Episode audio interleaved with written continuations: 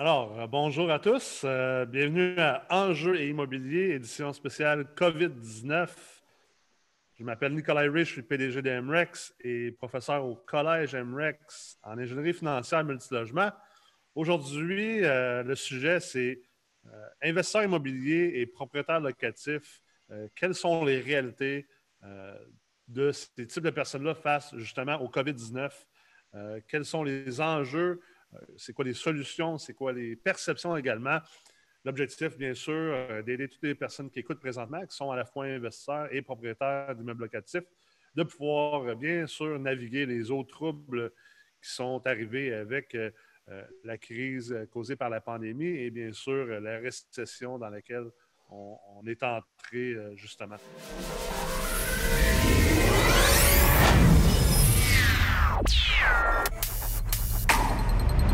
Alors aujourd'hui, euh, j'ai trois invités avec moi. Olivier Chabot de Québec, Jean-Philippe Jalbert de la République de Montréal et Sylvie Gagnon de Montréal. Alors, euh, je vais vous laisser chacun prendre un petit 30 secondes rapidement pour euh, vous présenter et expliquer un peu, en fait, c'est quoi votre, profil d'investisseur et votre, votre, parc immobilier. Alors, Olivier, tu peux commencer. Yes, donc, salut Nick, merci de l'invitation aujourd'hui. moi, c'est Olivier Chabot, je suis associé chez Momentum Immobilier. Euh, Momentum Mobilier, c'est une compagnie qu'on a starté avec quatre actionnaires il y a environ un an. Euh, on a acquéri 100 euh, logements dans la région de Québec depuis, on a une croissance assez rapide. donc, c'est ça, je vais vous en dire plus au fil de la discussion. Super. Puis vous, votre, la force de ton profil, c'est beaucoup plus d'acheter des immeubles usagés, de faire des rénovations assez extrêmes, assez importantes. Exact. Exact. Présentement, on est en train justement de finaliser un 12 logements qu'on a strippé au complet dans Limoilou. Euh, ça fonctionne super bien, justement, avec tout ce qui s'est passé sur la construction. On a eu des, petits pépins en cours de route, mais finalement, on va bien s'en sortir. Super. Sylvie? Bonjour, je m'appelle Sylvie Gagnon. Euh, j'ai un, profil d'investisseur euh, optimisateur. J'avais des petits logements avant des duplex et triplex. J'ai toujours été attirée beaucoup, beaucoup par le béton. J'avais décidé de grossir la taille des immeubles que j'achetais, ce qu'on a fait. Fait qu'on a eu notre, notre, lot de défis dernièrement avec le COVID pour terminer nos, projets, le financement et tout ce qui va avec. Euh, en gros, c'est ça. Super. Et Jean-Philippe? Yes, Jean-Philippe Jalbert, investisseur immobilier. Moi, je suis principalement dans le neuf, donc on est dans les 6, 8, 9. on a commencé, ça fait à peu près un an. Donc, euh, on a une belle croissance aussi de notre côté. Donc, euh, on est principalement dans le neuf, donc c'est sûr qu'on a eu un impact avec la construction. Actuellement, des logements qu'on livrait pour le, 1er juin. Donc, euh, c'est pas mal ça. Super. Alors, euh, je vais commencer par la première question, puis ça, va, ça va partir de la discussion présentement. Comment est-ce que vous vous percevez en tant qu'investisseur immobilier? Puis, on, va séparer la discussion en deux. Dans le fond, la première moitié, on parlera davantage, on va essayer de rester dans l'angle d'investisseur immobilier, c'est-à-dire des gens qui sont activement à la recherche d'investissement, qui sont à la recherche d'acquisition et bien, sûr d'optimisation. Et on pourra euh, finir par la suite la discussion euh, sous l'angle de, propriétaires locatifs, parce que vous êtes tous à la fois investisseurs actifs et également, bien sûr, ben, vous détenez vos immeubles, donc vous êtes propriétaire d'immeubles locatifs. On pourrait parler davantage ensuite, euh, chemin de la relation locataire-locataire et, si on veut, plus les actions quotidiennes reliées avec ce qu'on vit présentement. Alors, c'est quoi votre perception présentement en tant qu'investisseur immobilier actif euh, quant à ce qui se passe dans le marché et ce qui risque ou peut-être va se passer euh, euh, dans, le futur à court terme? Ben, de notre côté, à Québec, c'est sûr que ça peut changer. On a changé plusieurs fois de, vision du marché dans les dernières semaines. mais pour là, moi, je dirais qu'on est assez confiant que le marché immobilier, ça va quand même euh, bien aller. À date, justement, les loyers se sont bien encaissés pour euh, le mois d'avril. Avec les aides gouvernementales, je ne pense pas qu'on va avoir trop de problèmes au niveau mauvaise créance, du moins à court terme. On va voir si après ça, il y a trop une grosse récession qui s'en vient. Mais avec euh, justement le taux d'occupation qui était historiquement bas, les taux d'intérêt qui sont vraiment bas, moi, je ne m'attends pas personnellement à avoir une baisse de la valeur, de la valeur des immeubles à court, moyen terme. Euh, je pense qu'il y a beaucoup d'intérêt encore pour les investisseurs d'en acquérir. Nous autres, les premiers, on commence à rentrer pas mal en mode acquisition. Euh, je pense qu'avec l'incertitude au niveau des marchés boursiers, justement, ça va avoir un impact aussi là-dessus. Je pense que le monde va probablement se diriger un petit peu plus vers ce type d'actifs-là. pour moi aussi, euh, je suis plus certaine que jamais que le béton, ça ne perd pas tant de valeur que ça. Si on n'a pas un gun à attendre puis qu'on n'est pas forcé de vendre à une date précise, mm. je trouve que c'est tellement un beau véhicule et j'ai toujours cru beaucoup plus à ça. Je trouve qu'il y a moins de volatilité euh, au niveau immobilier. Par contre, ce que ça change pour, pour moi en tant qu'optimisateur, ça a peut-être mis en, lumière un peu le style d'investissement que, que, je faisais.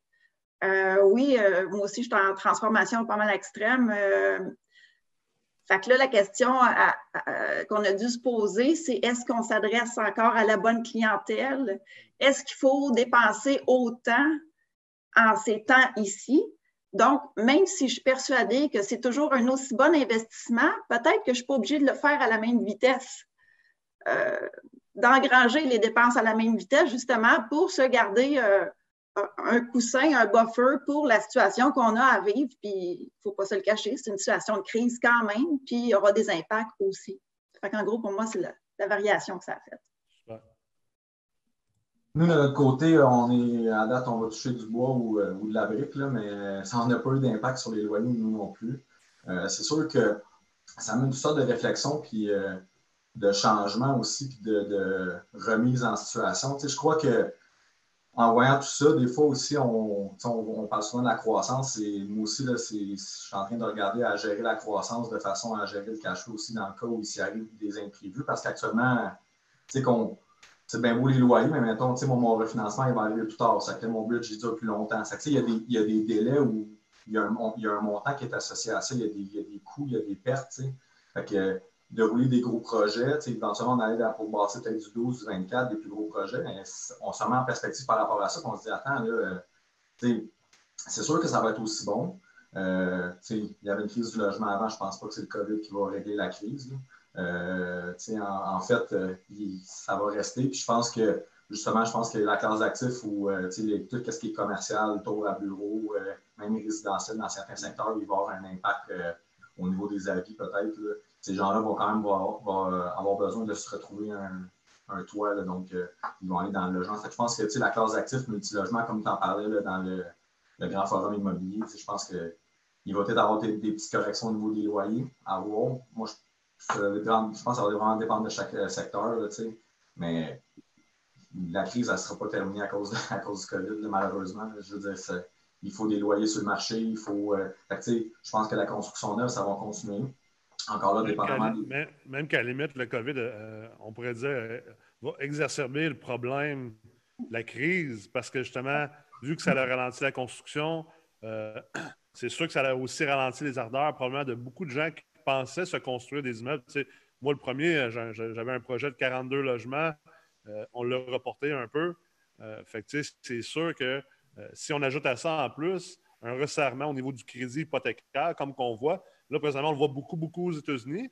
Au Canada, le gouvernement essaie de faire en sorte que le crédit ne se resserre pas trop, mais il s'est quand même resserré euh, à cause que les banques veulent protéger leur liquidité.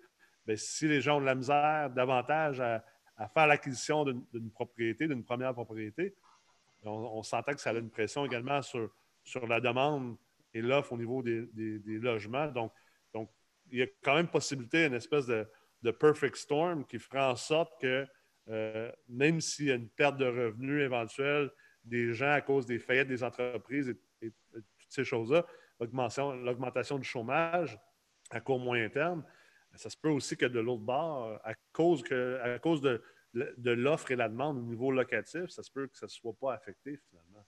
Mm-hmm. C'est ça. vas-y, Céline. Je t'ai pour dire, c'est peut-être pas tant l'offre qui va être euh, acceptée, mais la réalité à laquelle il faut faire face comme investisseur maintenant, euh, c'est sûr que ça n'a rien à voir avec le plan d'origine qu'on avait fait. Nous, on avait travaillé euh, en partie avec des prêteurs privés.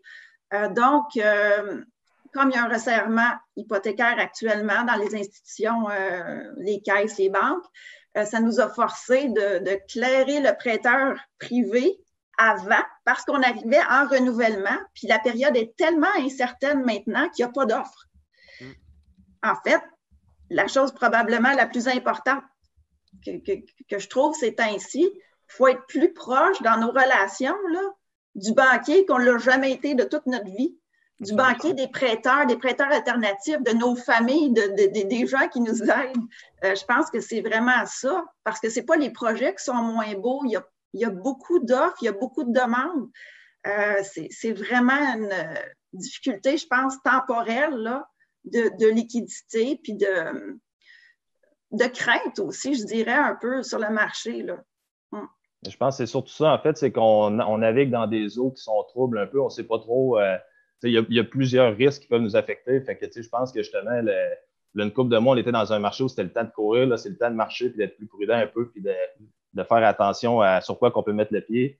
Euh, justement, de notre côté aussi, justement, on, on avait des projets qu'on avait prévus commencer en juin, le 2 plex qu'on faisait au complet aussi. mais finalement, on a décidé de les étaler sur une période de 7 à 8 mois pour se donner le temps puis de ne pas tout dépiler notre argent d'un coup et d'essayer de voir. Parce que si jamais il y a des refinancements qu'on ne peut pas avoir parce qu'il y aurait une crise de la liquidité justement au niveau des banques, euh, ben, justement, on ne veut pas être exposé trop à, ce genre de risque-là. c'est juste de faire attention. Mais nous autres, on continue à avancer quand même malgré ça, justement je pense que c'est important aussi. Les points que vous faites sont, vraiment, sont vraiment bonnes.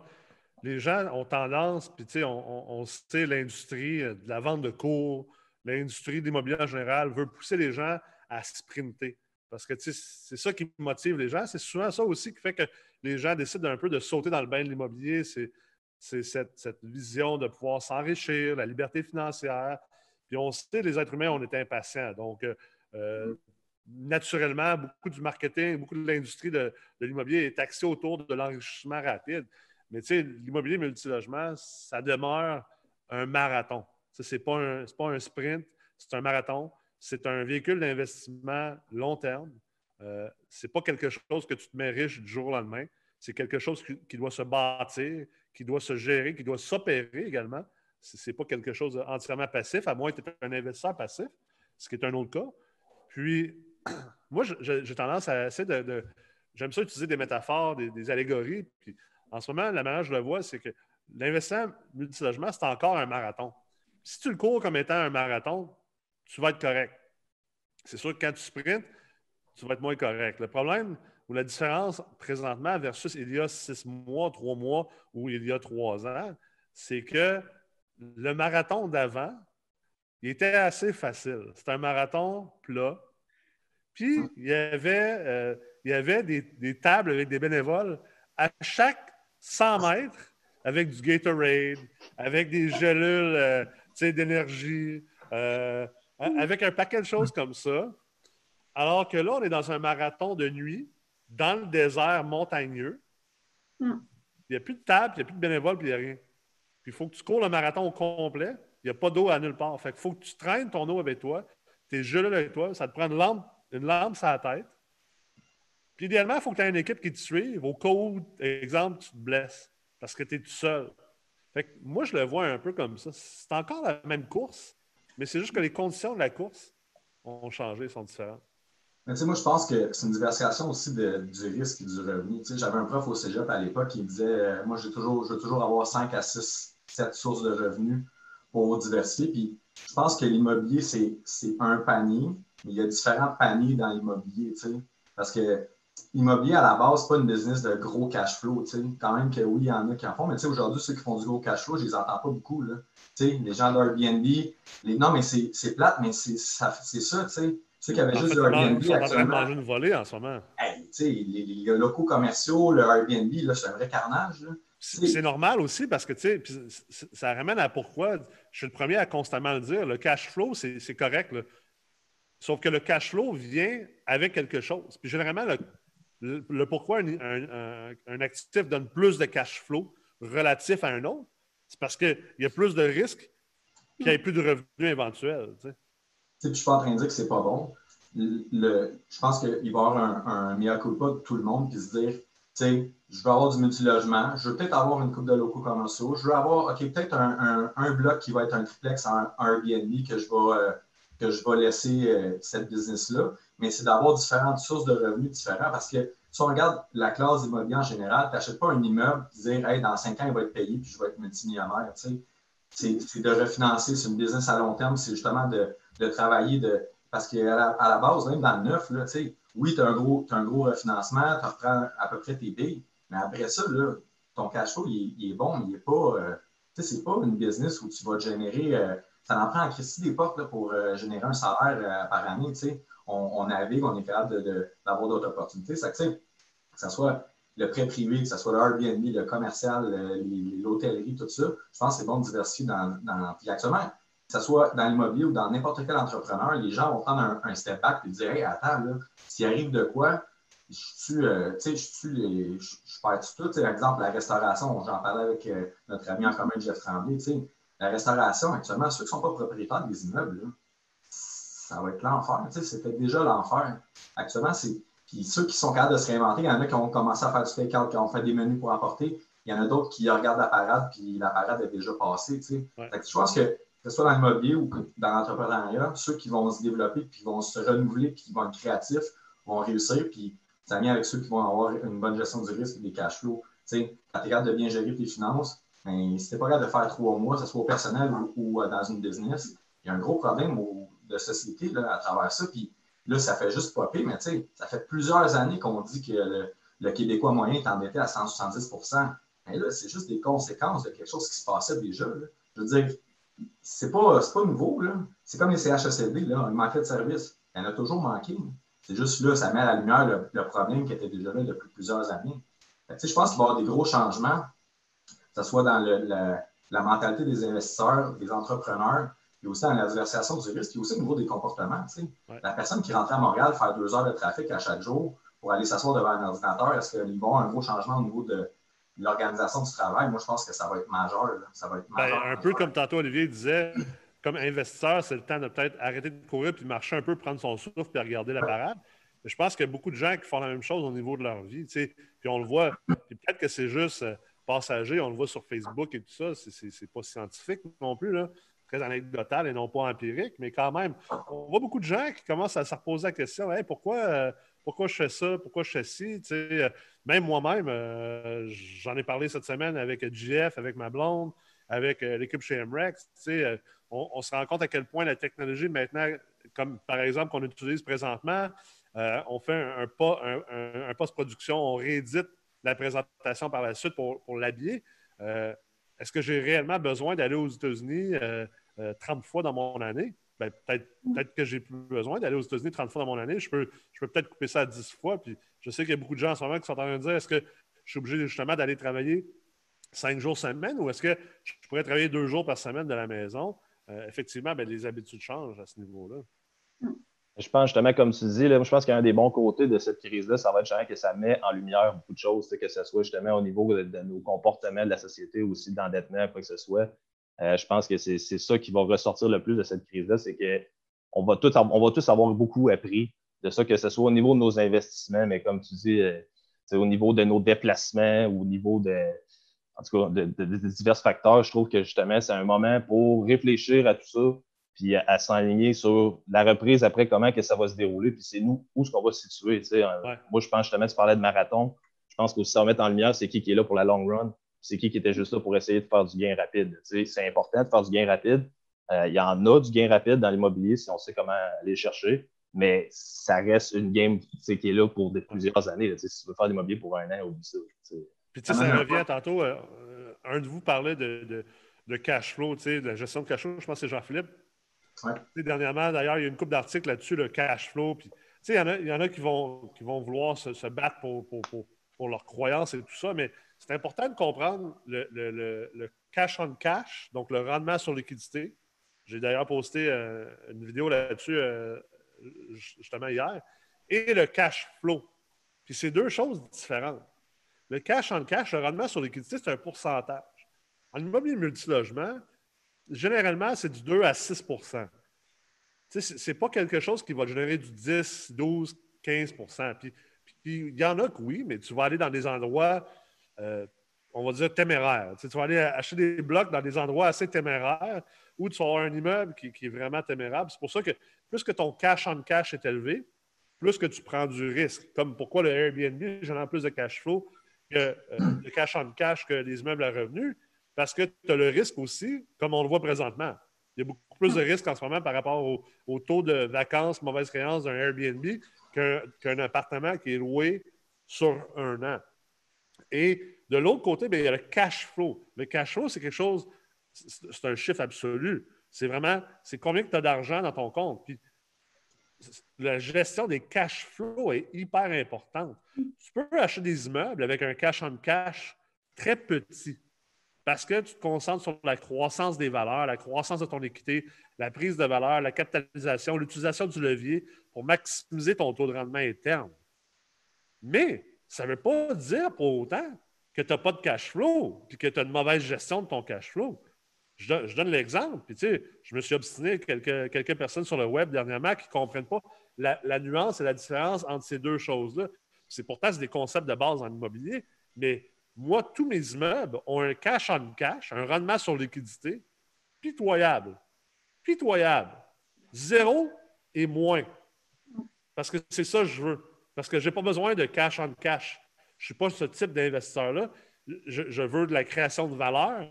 je veux augmenter mon dénominateur de mon cash on cash, c'est-à-dire l'équité, pour éventuellement convertir mes, placements en type de, placement de cash on cash parce que le, dénominateur va être assez grand pour, pour, que ça soit significatif en termes de cash flow absolu. Mais ça ne veut pas dire pour autant que mon cash flow est mal géré. Au contraire, on a du cash flow en masse, on a de la, liquidité qui inclut non pas seulement le cash flow, mais également tous les autres types de liquidités qu'on a accès, des marges de crédit, des cartes de crédit, euh, de l'épargne, euh, des marges de sûreté, euh, du cash flow antérieur qu'on a gardé en, réserve au cas où. Bien, ces liquidités-là font en sorte que même si mes immeubles ne sont pas rentables d'un point de vue pourcentage relatif, donc de cash on cash, de rendement sur liquidité en pourcentage, ben, j'ai tout de même une capacité d'un point de vue de cash flow de supporter environ 11 mois de 100% de taux de vacances. Pourquoi? Parce qu'on a bien géré notre portefeuille à ce niveau-là. Je pense que ces nuances-là, la compréhension de ces nuances-là, 99% des gens ne, les comprennent pas. Même les gens qui écrivent des articles, même les gens qui font des vidéos sur le web ne les comprennent pas. Il faut les comprendre aujourd'hui parce que ça revient à courir ton marathon. Tu as besoin d'avoir finalement tes 3-4 bouteilles d'eau sur ta ceinture spéciale. Tu as besoin d'avoir tes gélules, tes, sachets de gélules euh, euh, d'électrolytes dans ta poche arrière parce que là, il n'y en a plus de table de, ravitaillement aux, 100 mètres et aux 200 mètres c'est là que ça change la game. Ah, ben, oui, vas-y, JP. Ben, je, vais, je vais t'apprendre ce que tu disais avant que Nicolas embarque sur le cachot, puis euh, c'est tellement vrai. Mais tu disais qu'on va voir ceux qui sont là pour le long terme, ceux qui sont là pour le court terme. Puis, moi, je pense que j'allais le dire avant que, que tu en parles, mais moi, je pense qu'il va y avoir un clivage. Ceux qui étaient forts avant la crise vont être encore plus forts, puis ceux qui étaient faibles vont être encore plus faibles. Pourquoi? Parce que les gens qui, sont, qui étaient déjà créatifs, c'est ces gens-là qui vont réussir le plus. on, voit, on voit plein de beaux succès. il y a plein de belles histoires, des gens qui se renouvellent.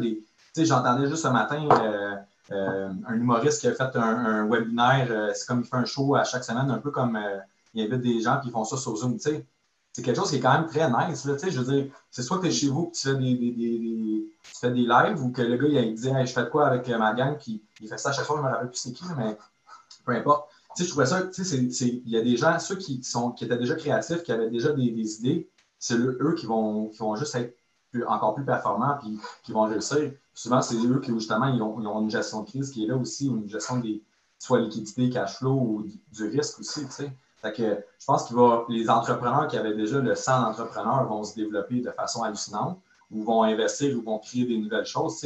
On parle beaucoup de technologie, mais il va y avoir plein d'autres choses. Actuellement, on voit qu'est-ce qui réagit bien et qu'est-ce qui réagit mal aussi. Là. Que ce soit euh, des différentes classes d'actifs dans l'immobilier que les différents métiers ou euh, différentes business où finalement on se rend compte que c'est peut-être pas, euh, peut pas si utile que ça. Tu sais. Il y a des, compagnies qui vont tomber, il y a des, des secteurs au complet qui vont tomber. Hmm. Ah, c'est le moment, c'est le moment pour séparer les, c'est le moment pour séparer les adultes des enfants puis les loups des moutons puis des guerriers, des, des, des, des paysans. C'est pas compliqué. Là. Ah, clairement. Je pense que c'est une chose que ça met en lumière aussi, justement, cette crise-là, là, avec la Fed qui a imprimé de l'argent comme euh, pas de bon sens, la BDC, même chose. Je pense justement que ça, moi, personnellement, en tout cas, ça m'a rappelé à quel point l'argent, ça n'existe pas vraiment, puis que c'est une dette de, la, de base. Puis que dans le temps que l'économie roule à la planche, c'est le temps d'aller chercher justement des marges de crédit, et mm. crédit que tu peux aller chercher, qui est disponible. C'est le temps d'aller chercher, même si tu n'en as pas besoin. Tu le laisses là, puis dans des moments comme aujourd'hui, que tu te rends compte à quel point c'était important de le faire quand c'était le temps. Puis que là, il y a une crise de ça tes réserves, puis pas, dans pas les utiliser pour aller t'acheter des bateaux ou des trucs de même. C'est ça, exactement. Puis, tu sais, je pense que justement, en, général, la mentalité du monde, c'est comme Ah, il y a un mois, il y a un locataire qui ne fera pas, c'est où je vais prendre ça? Alors que je travaille euh, tant d'heures pour aller chercher cet argent-là. Je pense que c'est là aussi que tu distingues ceux qui comprennent réellement la game de juste bouger des chiffres. À un moment donné, ça, revient à ça. Puis je pense que c'est ça qui, va faire la différence pour les plus gros investisseurs. C'est un bon point que tu apportes, là, Ali. Euh, excuse-moi, Annick. Ouais, euh, les banques, dans le fond, là, c'est, il y avait toujours mon grand-père qui me donnait une analogie. La banque, elle, va te fournir un parapluis quand il fait soleil, puis quand il mouille, mais euh, ils vont avoir besoin pour eux autres. L'analogie est parfaite, mais c'est exactement ça. Qu'est-ce que tu dis, de, de s'équiper au niveau de. Ben, de, dans le fond, la gestion de risque des marges, d'avoir des coussins, d'avoir de l'argent disponible pour soit investir quand c'est le temps ou de gérer, euh, de gérer les problèmes, les, un recouvrement de loyer, ces choses-là. C'est pas normal qu'après un mois, il y a déjà tout le monde en train de flaguer Ah, je vais faire mes reports de paiement, puis c'est ça. c'est hallucinant, je veux dire. puis en, fait, ça montre à quel point la société puis l'économie est fragile. C'est hallucinant pour vrai. C'est fragile. C'est malade, man. C'est complètement hallucinant. Là. Il va y avoir des, secteurs où il va y avoir un carnage, là, ça va être démesuré. démesuré. C'est fragile parce que, tu sais, quand tu y penses, tous les gourous de, finances personnelles suggèrent, tu sais, qu'on parle de Tony Robbins ou de Jack Canfield ou euh, Dave Ramsey, tout le monde dit un 3-6 mois de fonds d'urgence. Tout le monde le sait, ça. Sais, Tout le monde sait que c'est ça qu'il faut que tu fasses, mais il n'y a personne qui le fait. Aujourd'hui, ça, ça a son sens. Les gens qui ont un 3 mois à 6 mois de fonds d'urgence en ce moment personnel, ne doivent pas stresser et ne doivent pas vivre la, crise de la même façon. Là. Ils doivent la vivre un peu comme un fonctionnaire de la vie. c'est une point. Mais, je, pense que tout le monde. Les qui sont à l'écoute, inquiétez-vous pas, euh, les fonctionnaires dans la famille aussi. Mais, euh, mais c'est la même chose pour les entreprises, c'est la même chose pour les entrepreneurs. Euh, les investisseurs immobiliers qui sont allés all-in, c'est correct d'aller all-in, mais all-in aveuglement, c'est toujours très dangereux. la première chose que, d'ailleurs, qu'on enseigne en ingénierie financière, c'est toujours defense avant, offense. l'ingénierie financière, c'est sexy pour augmenter nos rendements et notre profit. Puis, on sait que le, profit à l'achat, pendant longtemps, a, vendu l'immobilier aux gens, puis les gens ont. C'est ça qui les a fait, qui ont embarqué dans l'immobilier, puis tant mieux, c'est cool. Mais, avant de penser au profit, puis avant de penser au rendement, la première chose, surtout en ingénierie financière, c'est la gestion de risque. Tu en as parlé tantôt, JP. C'est la gestion de risque parce que si, tu exploses ou que tu te plantes, tout le rendement que tu as fait, le profit que tu as fait, là, ben, finalement, tu as fait zéro. Tu n'en as pas fait. Fait que, fait que, puis c'est encore pire parce que tu l'as perdu. Fait qu'il faut que tu vives avec, avec cette détresse émotionnelle-là de l'avoir eu puis de l'avoir perdu. Je pense que c'est important d'un point de vue angle de l'investisseur, tantôt Sylvie, tu as mentionné de quoi d'intéressant. Je pense qu'il y a quelques, quelques, écouteurs, quelques spectateurs présentement qui ont, soulevé le point. Euh, dans, les stratégies d'optimisation comme investisseur, quand on regarde des projets présentement, est-ce que vous êtes d'avis, puis je sais qu'Olivier et Sylvie, vous êtes plus des optimisateurs, alors que JP, tu es plus euh, d'un point de vue d'un promoteur, développeur euh, d'immobilier neuf. Mais est-ce que vous changez votre, votre, votre perspective ou vos décisions au niveau de la qualité de la rénovation? C'est-à-dire, euh, est-ce que l'immeuble que vous achetez qui est usagé puis qui est magané, est-ce que euh, si les loyers sont à 600, est-ce que vous allez tenter de les remonter à 1000, 1050 comme avant? Ou peut-être un peu plus bas en mettant moins d'argent en investissement? Puis toi, Jean-Philippe, avec les immeubles neufs, est-ce que tu vas mettre autant d'emphase peut-être sur la qualité que tu mettais en avant, puis peut-être en mettre un peu moins pour pouvoir offrir des logements un peu moins chers? Comment est-ce que vous lisez euh, la situation, puis c'est quoi votre, prise de décision par rapport à ça? C'est un peu ça que je disais au départ. Ça a été ça ma. Euh, ça a été ça à, quoi il a fallu que je pense, parce que c'est sûr qu'on a décidé d'offrir des, des, logements vraiment de qualité qui s'adressent à une clientèle spécifique, euh, qui est probablement plus des, professionnels à l'heure actuelle. Euh, c'est sûr que ça va être plus du cas par cas. Je ne te dis pas que, je ne ferai plus jamais ça, mais euh, un peu comme JP, tu disais, c'est un panier. Puis je pense que ça vaut la peine de rentrer la diversification dans l'optimisation. Puis nous autres, euh, oui, on fait de l'optimisation, mais je fais de l'optimisation pour détention quand même. Fait que j'ai vraiment un objectif long terme. Je ne veux pas me débarrasser des immeubles, au contraire. Tu sais. Euh, ça renforce le choix pour moi de choisir ma clientèle puis de me positionner. Tu sais, euh, ce que tu disais, je pense que quand on fait des erreurs de débutants, c'est souvent parce qu'on manque d'éducation puis de savoir. Puis malheureusement, il y a des étapes là-dedans. Bien souvent, on pense qu'on sait, mais on a. Non, mais c'est vrai, on a acquis un petit bout. On est allé s'éduquer un peu, on a entendu quelqu'un parler, puis on, s'est imprégné de ça. On l'a appris, puis on a oublié un bout, ça aussi. Mais euh, c'est à ça que je veux en venir. C'est pas parce que tu as appris un bout que tu sais tout. Puis moi, je pense qu'on n'a jamais fini d'apprendre, puis on n'a jamais fini de, de polir ce qu'on est en train de faire. Puis qu'on remet constamment nos façons de faire au bat, on n'a pas le choix de faire ça. Je pense que plus ça va, plus justement, je suis portée à prendre plus mon temps, à réfléchir un peu plus en profondeur à ce que je veux pour la suite, au lieu de me diluer un peu partout euh, et euh, de faire le choix de mieux maîtriser, peut-être faire un peu moins, mais avec beaucoup plus de maîtrise. Je ne suis pas certaine que ça va aller moins vite. Je ne suis pas sûre que ça ira pas où ce que je veux que ça aille. Je suis convaincue que ça va m'amener dans la bonne direction. Là, Moi, je pense, euh, niveau positionnement aussi, là, tu parlais justement de, de où est-ce qu'on allait aller scorer au niveau loyer.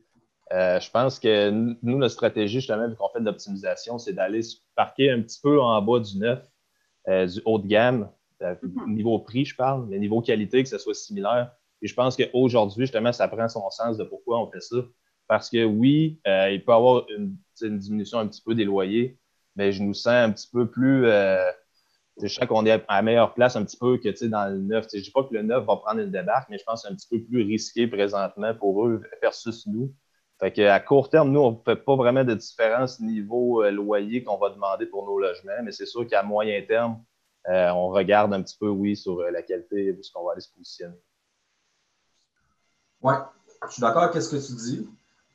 c'est sûr que ça dépend c'est quoi ton marché.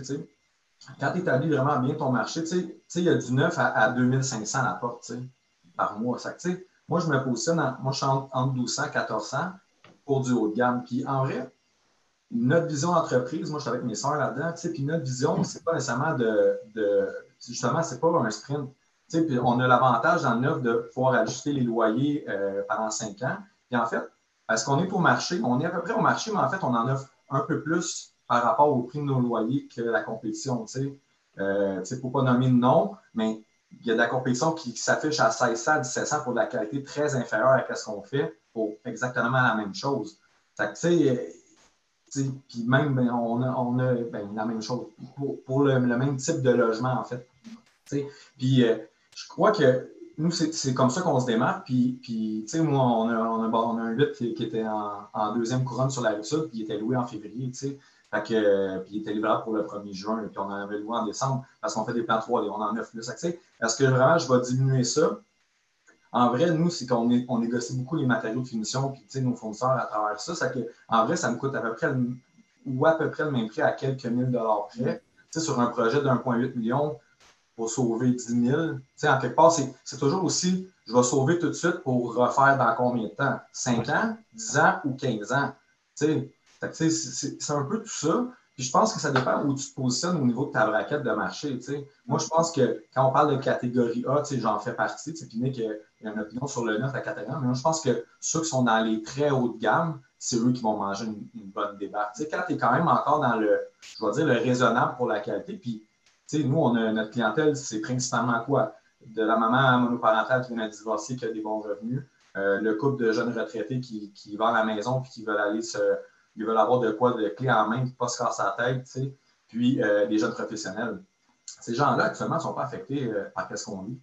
Tu sais, ça, que, ça dépend vraiment c'est quoi ta clientèle, tu sais, ou la jeune famille, moi, qui dit, ben, regarde, moi, je n'ai pas les moyens nécessairement, ou je n'ai pas le crédit pour aller acheter une maison, mais je veux de quoi de bien, tu sais, puis on le vit aussi, puis il y a un changement démographique aussi au niveau de, puis au niveau de la culture, tu sais, les, les, jeunes maintenant, ils ne veulent plus euh, acheter une maison. Tu sais, moi, j'ai acheté ma maison à 23 ans. Est-ce que c'était le meilleur mot financièrement? Peut-être pas. Sauf que cette maison-là, j'ai financé trois fois pour faire des projets, par exemple. Puis aujourd'hui, les jeunes, c'est plus leur but ultime. Là. Tu, sais, tu demandes à n'importe quel, à n'importe quel entre 20 et 30 ans, leur but, c'est pas d'acheter une maison, c'est de voyager. Mais là, ça, est-ce va avoir des changements à travers ça avec ce qu'on dit peut-être? Mais tu sais, non, mais il y, a plein de changements qui s'amènent, on ne sait pas trop de quelle ampleur ça va prendre, mais ça reste quand même que ces gens-là, ben, l'accès au crédit est de plus en plus difficile, les taux de qualif augmentent, les, les, les, RCD, RVD, tous les, les ratios qu'il faut qu'ils respectent. Il y, a tout ça. ça ces gens-là veulent, veulent louer puis vivre dans, dans, du condo haut de gamme. Puis moi, je suis quand même pas si cher par rapport à ce que j'offre, par rapport au marché. je pense que ça dépend comment tu te positionnes. Est-ce que, est que je vais diminuer ma qualité? Je pense pas parce qu'en vrai, j'appelle ça une économie de bout de chandelle pour, pour mm. qu'est-ce que je fais. Ça, des fois, je pense que ça ne vaut pas la peine de le faire. Puis moi, je, vise le long terme. Puis quelque part, c'est d'entretien aussi où la valeur de ton immeuble, parce qu'à long terme, elle va être, elle va être meilleure. C'est ça aussi ta valeur, ta valeur économique de ton TGE dans, dans le futur. C'est exemple un comptoir de quartz versus un comptoir de, de mélamine. Pour des fois, 2000 pièces de différence, 3000 pièces, ça vaut-tu vraiment la peine? Quand ton comptoir, après 5 ans, il va être pété, il va être chippé, ça va avoir l'air dégueu. Ouais. C'est la question on se pose, puis ça dépend vraiment, je pense, de. puis, c'est payant. Mais, mais je pense que c'est un bon. C'est vraiment un bon point que vous faites là. C'est parce que, tu sais, le, je dirais la première réaction, souvent, exemple, des gens, ça va être de dire bon, mais on va peut-être investir un peu moins dans le logement qu'on va rénover ou qu'on va bâtir pour pouvoir justement se donner un peu plus de jeu sur le loyer qu'on va charger. Mais selon moi, c'est un peu. Ça tombe dans la mentalité du troupeau. en, en, économie, on parle souvent de la mentalité du troupeau. J'ai comme l'impression que c'est peut-être peut dangereux de faire ça. Puis, nous, nous-mêmes, dans nos immeubles, on a décidé de ne pas toucher à la qualité du tout. Plutôt, ce qu'on a décidé de faire, c'est même qualité. On essaie d'aller chercher le même loyer. On est conscient que peut-être qu'on n'ira pas chercher le même loyer ou qu'on va avoir des concessions à donner. Donc, on va avoir moins de rendement à court terme que ce qu'on allait avoir dans le monde, on va appeler ça le monde avant COVID, avant récession. Dans le temps. Dans le temps. Mais en même temps, c'est normal. L'immobilier, c'est cyclique, la finance, c'est cyclique. Il y a des moments dans, ta carrière que tu vas faire facilement du 15, 20, 30% de rendement. Il y a des moments où tu vas faire du 10, 12, 15, peut-être même du 8. Je pense que c'est ta capacité comme investisseur de comprendre. C'est ça que ça veut dire de peut-être d'arrêter de courir, puis, d'y aller un peu avec le courant, puis de comprendre que, ben regarde, peut-être que là, trois mois, on faisait du euh, X puis là, ben, on accepte qu'on va en faire un peu moins, parce qu'on a mieux en faire un peu moins que de ne pas en faire ou de mettre à risque tout notre rendement. Puis comme tu dis, JP, on est long terme. Fait que vu qu'on est long terme, ben, on constate aussi dans le calcul l'entretien. récemment, on a rénové euh, des, logements euh, dans un, dans un set logement à Sherbrooke. C'était un set logement qui était délabré complètement. C'était quasiment un crack-house avant. Puis on, a mis euh, un bon 60 000 par logement. Puis des décisions comme euh, est-ce qu'on y va avec euh, un comptoir en MDF ou est-ce qu'on y va avec euh, du quartz finalement?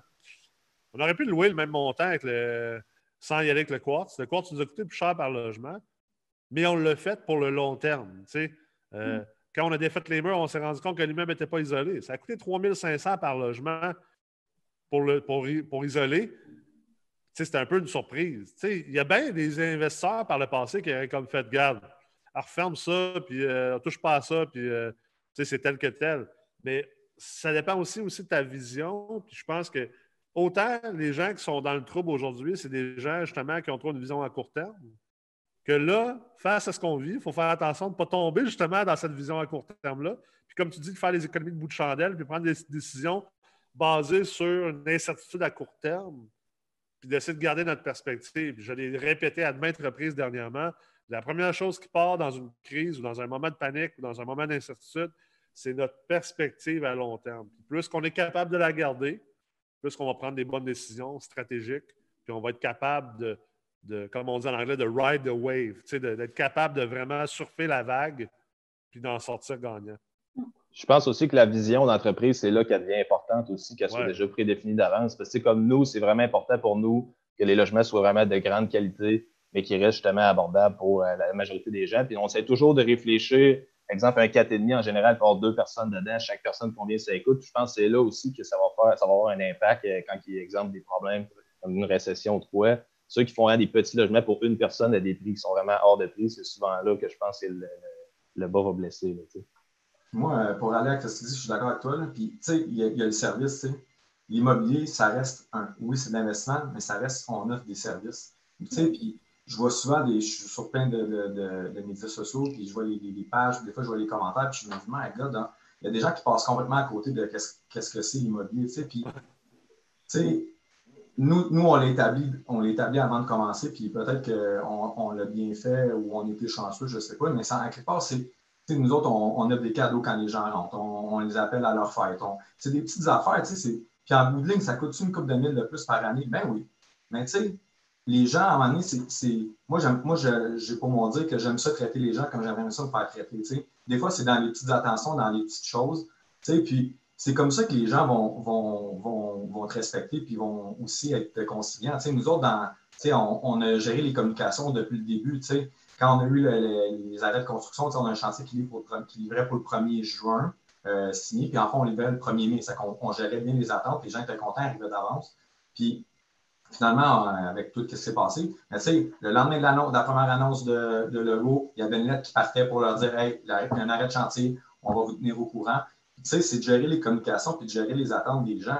On leur disait déjà qu'il va y avoir des possibles retards si ça continue. On ne sait pas ce qui va se passer. On n'avait pas. Euh, ça, change tellement, ça changeait tellement rapidement. Ça change encore rapidement, ça peut changer. je pense que c'est de.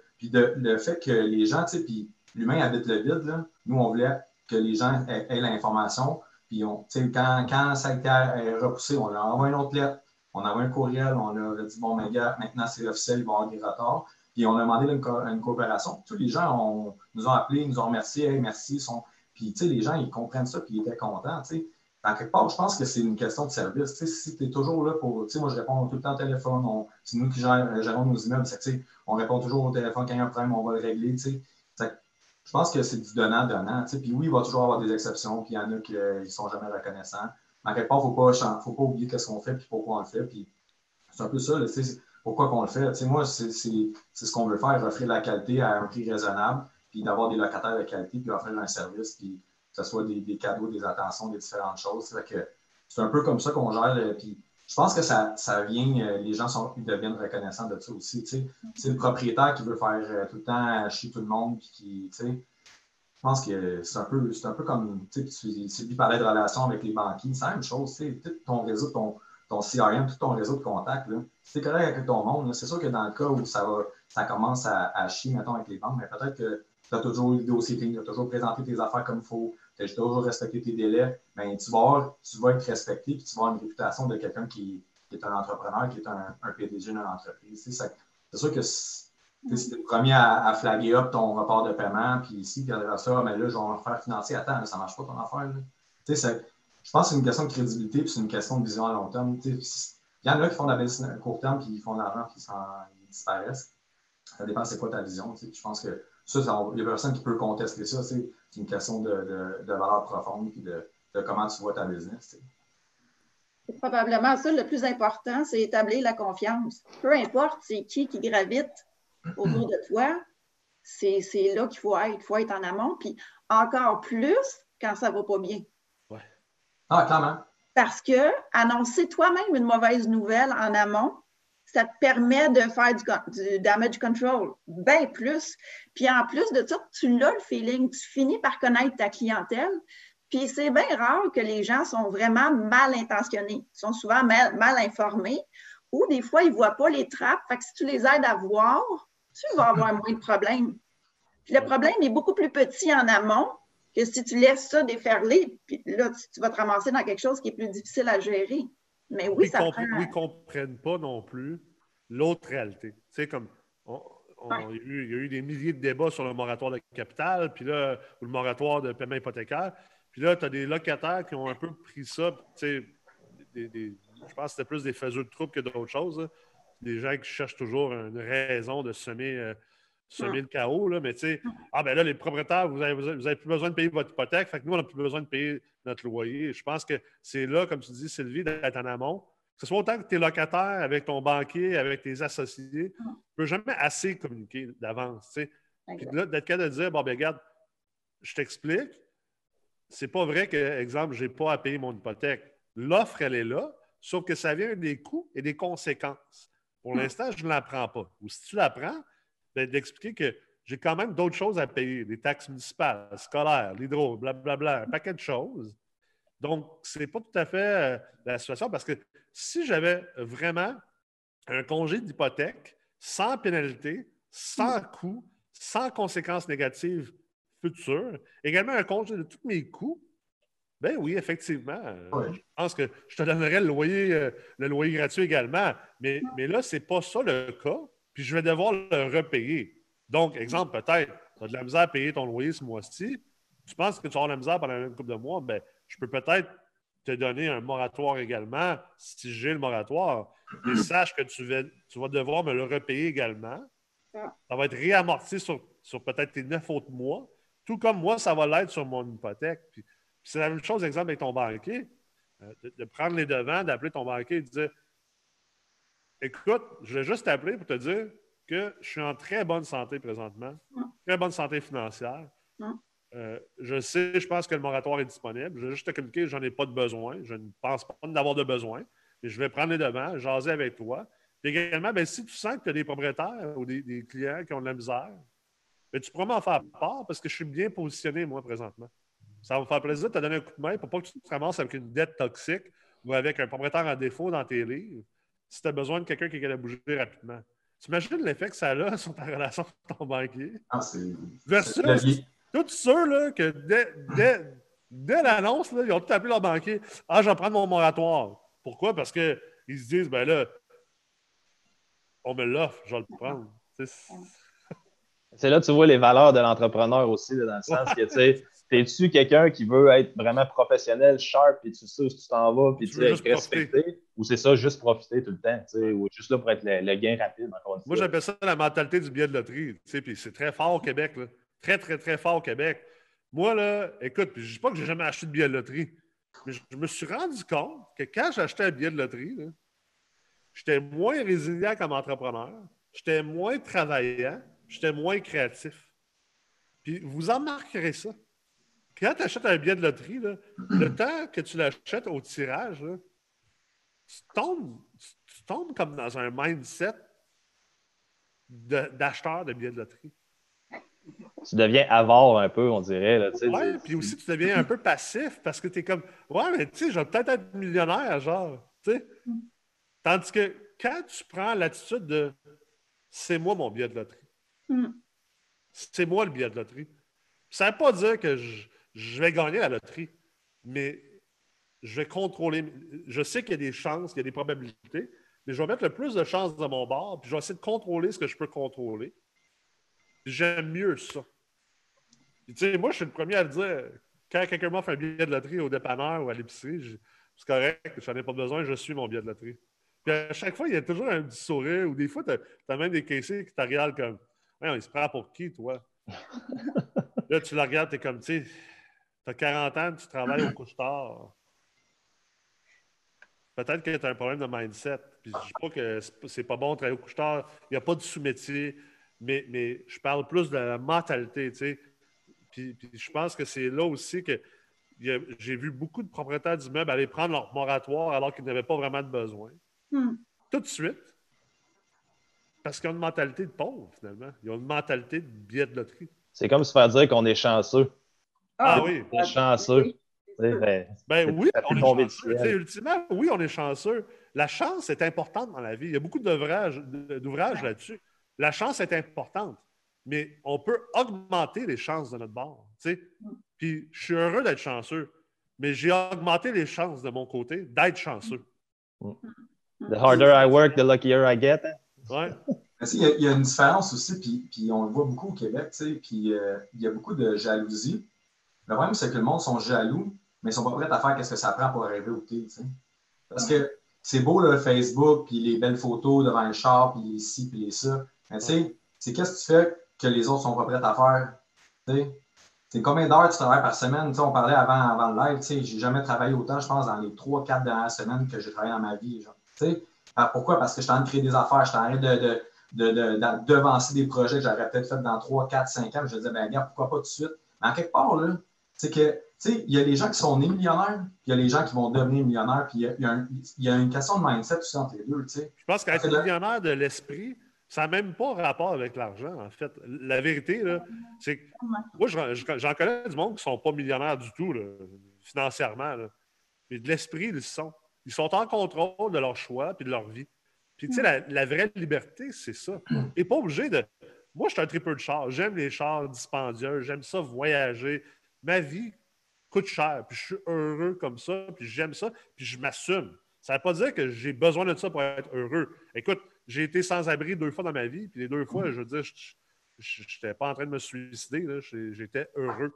Mais j'acceptais pas ça il y a des gens qui vont accepter ça, la simplicité volontaire, ces choses-là, puis c'est correct, c'est respectable. Je ne pense pas que c'est différent des gens qui choisissent autre chose. Puis l'important, c'est est-ce que tu es conscient de tes choix? Est-ce que tu les prends, tes choix, consciemment? Puis es-tu heureux avec ces choix-là? C'est ça la liberté. Après ça, que tu aies 1000 portes ou que tu en aies 10 ou que tu n'en aies pas. tu sais, le point que je voulais c'est plus, exemple, tu vas à la loterie, mettons, d'un matin, je donne 10 millions à Nicolas Harry ou je donne 10 millions à quelqu'un qui est allé chercher la loterie, qui était heureux sur son emploi. tu sais, les réactions sont, pas, sont moins différentes. Puis la réaction, ça dépend de ta vision, ça dépend de ton why, ça dépend de plein de trucs. sais. Puis en bout de ligne, là, la, la, question que tout le monde devrait se poser, c'est en fait, c'est pourquoi tu fais toutes tes actions. C'est un peu, un peu euh, ce qu'on fait avec, euh, notre ami JF, justement. Puis à un moment donné, c'est pourquoi on fait, des fois, on est un peu dans le race, puis un peu tout le monde. puis en fait, en fait on peut mettre en relation avec ce qui se passe aujourd'hui. On fait plein de comportements, on ne sait pas pourquoi on les fait. C'est carrément, tu sais, pourquoi j'irais prendre ma voiture? Moi, je travaille, j'ai trois écrans chez nous. Pourquoi je prendrais ma voiture, j'irais me claquer le trafic à chaque jour pour aller dans une tour à bureau à regarder mon ordinateur? Parce que, tu sais, il faut qu'il y ait un changement de culture au niveau des employeurs. Pourquoi? Parce qu'on on peut te vérifier. je peux quand même sur mon téléphone puis brûler du temps à job. Tu sais, à quelque part, il va y avoir des gros changements. Puis de l'autre côté, peut-être que tu le fais parce que dans ta définition de soi, ben, tu te sens plus accompli, tu te sens plus motivé de travailler, tu es plus focus. Peut-être que tu es wiré comme ça, peut-être que ton conditionnement, la manière que tu as grandi, tout le, média que tu as vu, c'est correct, mais sois-en conscient, puis choisis-le. Mais fais-le pas parce que tu penses que tu es obligé de faire ça pour réussir ce que tu veux réussir.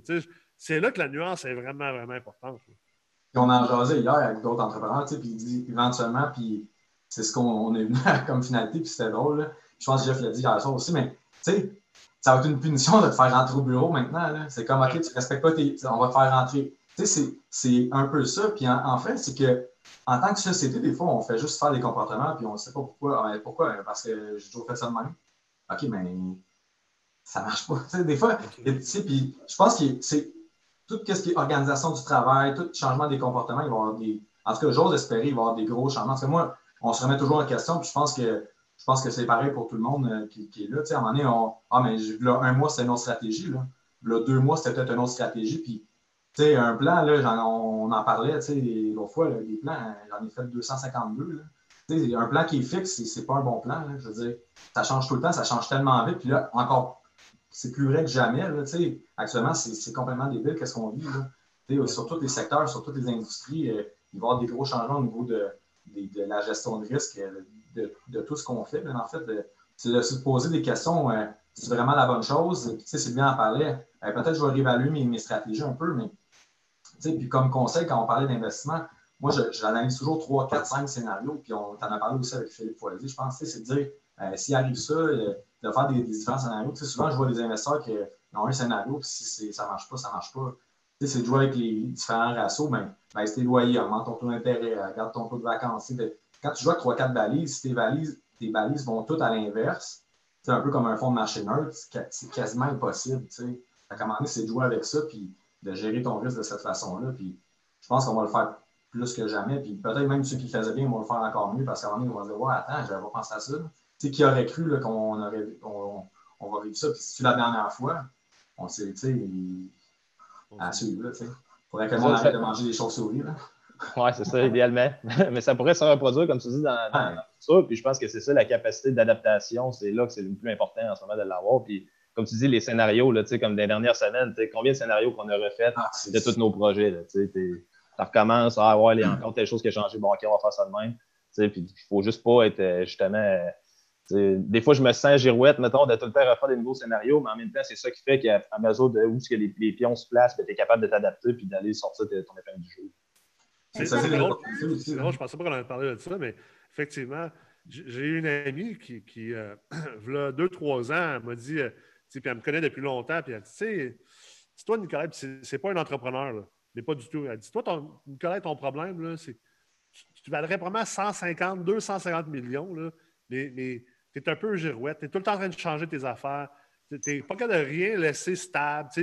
Euh, exemple, là, je viens de refaire au complet le certificat d'ingénierie financière euh, chez MREX, qui a été complètement redestiné elle, elle voit ça comme, tu devrais juste comme stabiliser les affaires, puis là, comme laisser ça vivre. Puis ma réponse, c'est non.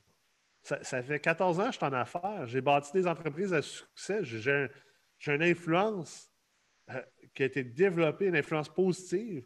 Puis il y a une réussite continuelle. Ça fait 14 ans que je suis en business. J'ai pas 50, j'ai 36. Faites le calcul. Toujours été en affaires. Puis, j'ai pas toujours été chanceux. J'ai été même extrêmement malchanceux. J'étais mm. probablement même un des, un des hommes d'affaires les plus malchanceux qu'il n'y a pas. Puis, malgré ça, je suis encore là. Je vais être encore là dans 14 ans. Parce que, justement, comme vous dites, c'est la capacité d'adaptation. C'est la capacité aussi d'avoir une résilience. Puis, la capacité de se recréer constamment. Mais c'est le propre un peu d'un entrepreneur, de toute façon, d'être des machines à idées, euh, de se remettre au bat, puis tout ça. Puis moi, je trouve que quand il y a une épreuve comme ce qu'on vit maintenant, ce que ça donne, ça donne beaucoup de capacité d'adaptation ou, ou du willpower à des gens qui en ont moins. Parce que bien souvent, pour les gens où on apparaît un peu girouette, ça prend. Euh, ça fait mal changer ses habitudes, tu sais c'est difficile d'aller puiser l'énergie nécessaire parce qu'il faut que tu, fasses le extra mile pour y arriver. Puis bien souvent, ces gens-là vont, au nom de la stabilité, pas vouloir trop, trop changer. Ben, en fait, la stabilité, c'est la voie de la facilité, je pense. Ben, ça freine le progrès, bien ben souvent. Fait que l'épreuve, ça vient mettre du gaz un peu sur le feu, puis ça vient nous permettre d'atteindre d'autres niveaux, d'autres plateaux. Fait que je trouve que c'est probablement ce qu'il y a de positif. Faites juste regarder le parallèle dans le domaine de la santé où ça fait je ne sais pas combien de temps qu'on essaie de changer des choses au niveau des hôpitaux. Eh, tu penses qu'ils ont le choix maintenant?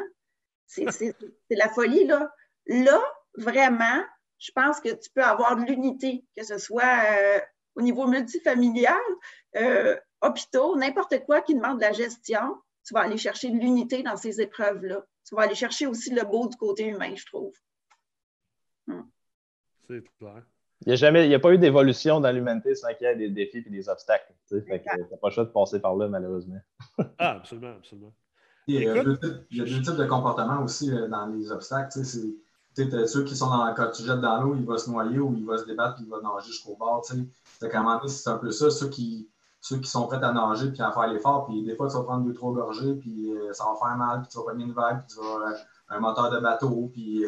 mais tu sais, je pense que c'est ceux-là qui vont justement, c'est dans, le, dans le profond de toi-même, puis des fois, c'est de sortir de la zone de confort. C'est comme Sylvia disait, la facilité, si c'était facile, tout le monde le fait.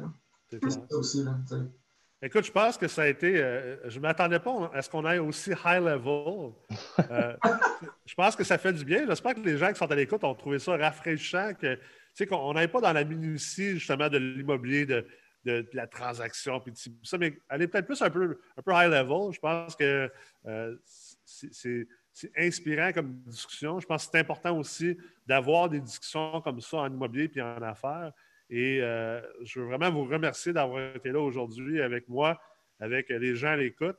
Euh, je, suis convaincu que la, capacité de, notre mindset puis de notre de notre créativité comme immopreneur, comme investisseur immobilier, c'est ultimement ça qui va nous permettre de réussir dans le futur. Euh, pour les gens, bien sûr, qui sont à l'écoute, euh, je vous remercie d'avoir été là aujourd'hui. Je vous invite, bien sûr, à, si ce n'est pas fait, de vous inscrire au e-campus du Collège MREX à www.formationenlignemrex.com. Également, ben, si vous n'êtes pas déjà abonné à la chaîne YouTube ou à la page Facebook, je pense que vous devez le faire. On essaie de vous partager beaucoup, beaucoup de contenu éducatif et inspirationnel pour vous aider comme investisseur immobilier. Et euh, là-dessus, euh, je vous souhaite une excellente journée à tous. Merci Olivier, Jean-Philippe, Sylvie. Merci à tout le monde. Merci tout le monde. On se revoit bientôt. Merci à tous.